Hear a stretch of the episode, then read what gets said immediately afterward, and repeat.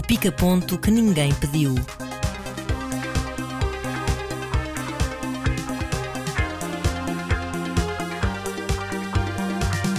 Neste pica-ponto temos um dos deuses do Olimpo de Daniel Mota e alguns filmes que passaram pelo Indy Lisboa, das fronteiras do terror à observação da condição humana em espanhol. Já vamos a um dos teus deuses do Olimpo, para já vamos deixar-te respirar um pouco, porque a tua voz, como dizer, aí em Liverpool não está incrível. É verdade, João. Isto é o que dá uh, fazer parte da comitiva que há pouquíssimas horas passou à final do Festival Eurovisão da Canção e eventualmente acabamos sempre num, num berreiro ala latinos que somos, acabamos sempre a berrar e a festejar até altas horas da madrugada. Depois os espanhóis é que fazem muito barulho. Pois, estás a ver, nem estou bem. Depois ficamos até às altas horas da madrugada a festejar. Curiosamente, eu, quando nós soubemos da passagem, a primeira pessoa que apareceu para festejar connosco foi um espanhol. Cá está. E a primeira coisa que ele disse Ibérico. foi: Vamos retomar o sonho ibérico. E eu, o que é isto? Cá está. É o Turgal aqui?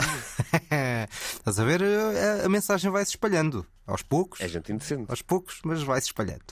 Vai, vai. Começo eu então, vou começar com uma dupla de terror que não é propriamente de terror eh, puro e duro, mas está nas fronteiras do terror. Passaram ambos pelo Indy Lisboa. Começo pelo Annie's Man, que é um filme do britânico Mark Jenkins, que é folk horror, ou assim, uma espécie de terror folk, mas que quem pensa, por exemplo, no Midsommar, este é um filme completamente diferente, muito mais minimal, até porque é em registro art house, ou seja, mais experimental, narrativamente muito difuso, quase sem diálogos, e as poucas conversas que nós vamos ouvindo são mais eh, oníricas do que reais, mas é um filme que eu achei bastante interessante que se foca praticamente numa só personagem. E tem um contexto específico, porque, eh, tal como, por exemplo, um filme como O Farol, é passado numa ilha. Mas eu prefiro esta maior simplicidade do que no filme do Robert Eggers. É um filme muito mais, este, muito mais sóbrio, mas lá está, uma certa fricalhice é justificada, naturalmente, ou pode ser justificada, por uns certos reflexos marados que o isolamento numa ilha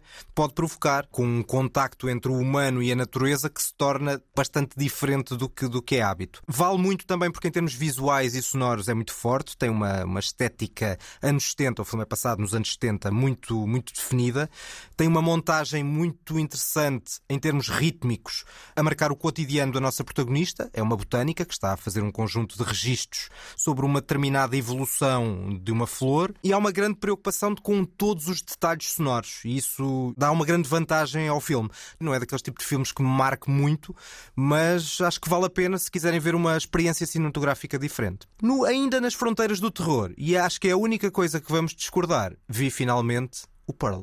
Vamos discordar? Vamos discordar só porque eu acho que é nas fronteiras do terror. Tu disseste que não tem nada a ver ah, com okay, terror. Ok, ok, ok, nesse sentido. Eu acho que Sim, tem. é assim, tem. claro que tem alguma coisa a ver com terror, mas apresentar o Pearl a uma pessoa que não o viu como olha um filme de terror, e não é bem redutor que eu quero dizer, porque isso parece que estamos a tratar o género como algo menor, mas é insuficiente. Sim. Claramente o filme é bastante mais do que um, um filme de terror, ou seja, mais no sentido em que tem mais partes e mais momentos e, e explora outros géneros que não só o filme de terror. É, até porque o filme é inclassificável, ou seja, Sim. tem esse lado slasher e portanto o terror está aí, continua a estar. Isto é uma é a prequela do X, do Ty West, mas para além desse lado de, de terror ou das fronteiras do terror, tem filme da época, homenagem à fantasia, ao musical, ao cinema clássico norte-americano, é crónica feminista, tem um humor muito subliminar, como já tinha o X, Uhum. é um filme bastante fascinante. Tanto o Pearl como o X são dois filmes que têm esse lado de homenagem ao, ao cinema clássico, uh, só que a diferentes períodos do cinema.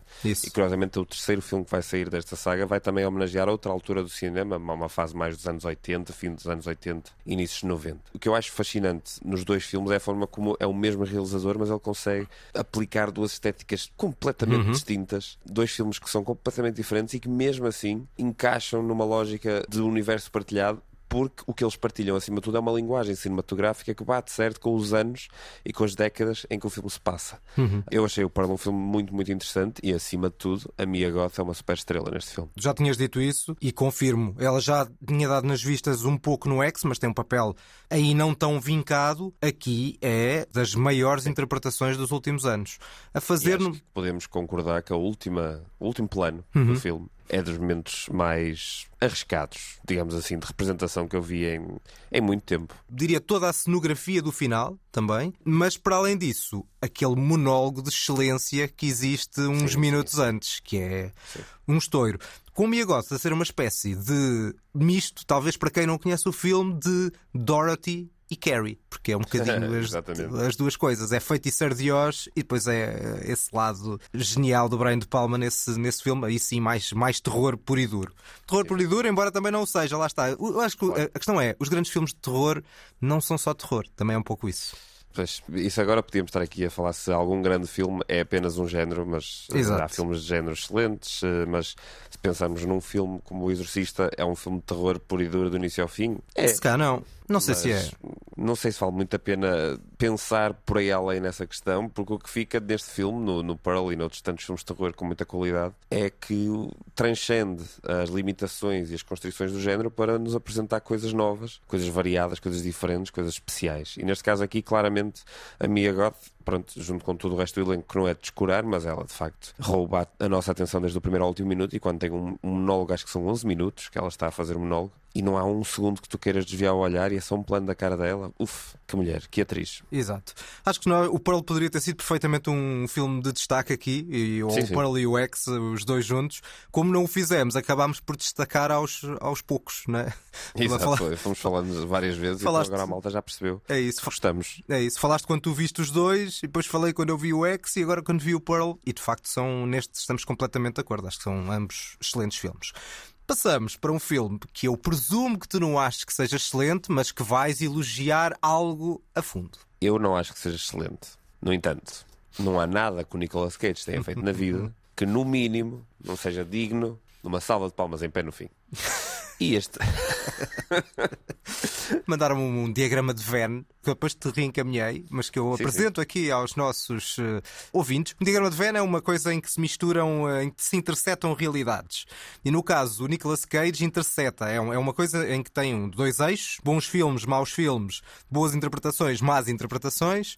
E o Nicolas Cage está no meio, no sentido Tem. que acumula tudo. Eh, Faz bons Tem, filmes, faz tem maus tudo. filmes, tem boas interpretações, tem más interpretações, é tudo ao mesmo tempo. Ele tem más em bons, tem boas em maus, tem bons em bons, tem más em maus, eh, mas é sempre o rei. eh, e nós. é sempre o rei Cage. E nós, membros do clube de Cage, sabemos que este homem não pode falhar. No entanto, é com muita tristeza que eu digo que eu era a única pessoa no cinema para ver este Renfield, filme de Chris McKay, que na verdade o protagonista não é o Nicolas Cage, é o Nicholas Holt. Outro Nicholas, menos interessante. E o que é que o filme é? É uma espécie de Kingsman barra Kick-Ass, mas com uma personagem central de vampiro. Passa super rápido, é mais ou menos bem feito, diverte, mas talvez fosse um filme evitável barra dispensável. Não sei se havia grande necessidade de ter feito este filme, não acrescentou nada. Mas é uma experiência. Vale sempre olha, a pena é ver o, o Nicolas Cage a dar tudo. Eu não me importo nada de ver isto porque acho que é um filme muito entretido. Ou seja, Ah, não, completamente. eu acho que prefiro este entretenimento que é completamente despretensioso. Aliás, isto é roça ou roça, ou entra mesmo naquele estilo camp, que é propositadamente artificial, à beira do kits, mas o kits propositado, com cores garridas, jorros de sangue, eh, diálogos completamente bizarros, tudo isso está aqui, mas que não tem pretensão de ser mais do que isso. E, e pronto, e tem a graça de ser um- sidekick do Drácula. O, o Nicolas Cage é o Drácula, não é? E este Renfield talvez seja assim um bocadinho o Nicolas Hoult, talvez seja um pouco clean para a personagem, mas se calhar também é intencional. É, mas imagina, eu sinto é que dentro deste tipo de filme, deste tipo de linguagem, deste tipo de abordagem, já se fizeram muitas coisas e este não traz nada de novo. É essa a minha única questão. Ou seja, não é que o filme seja um filme que tu não vês do início ao fim e dizes, ah, que giro. Até me diverti, até me ri. Eu ri-me, tu riste, com a certeza.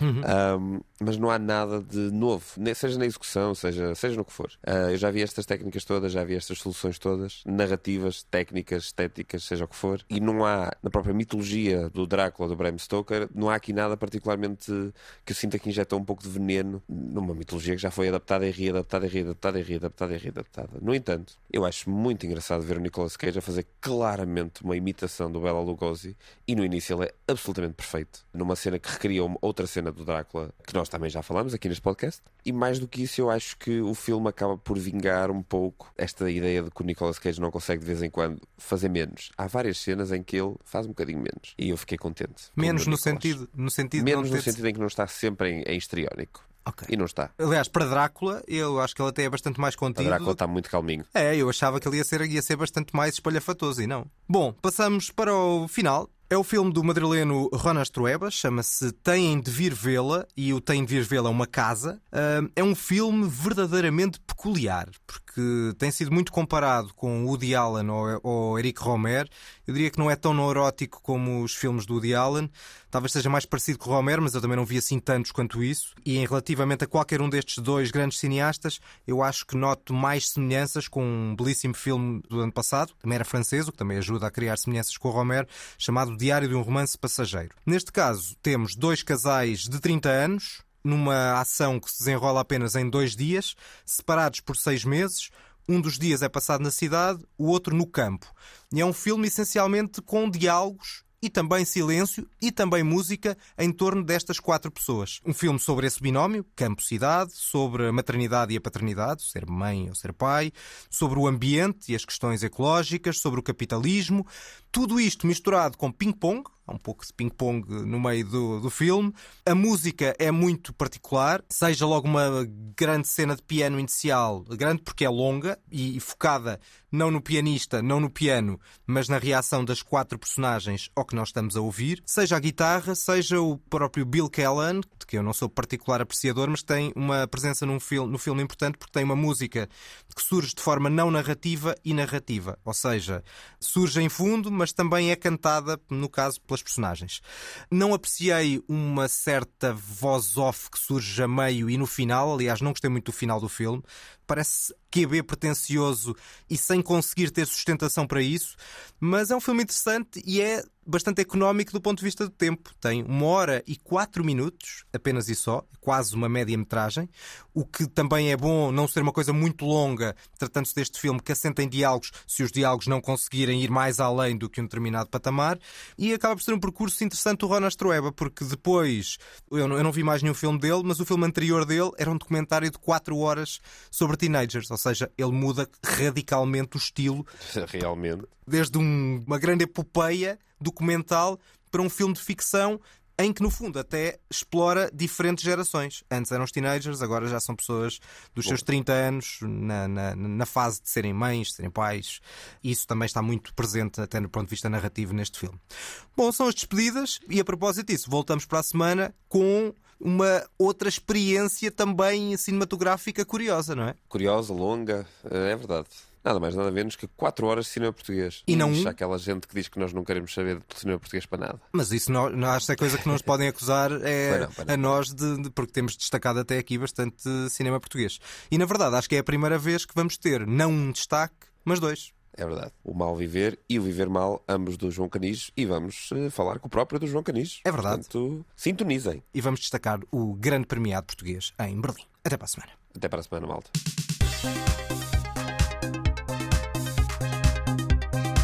Pica-ponto que ninguém pediu.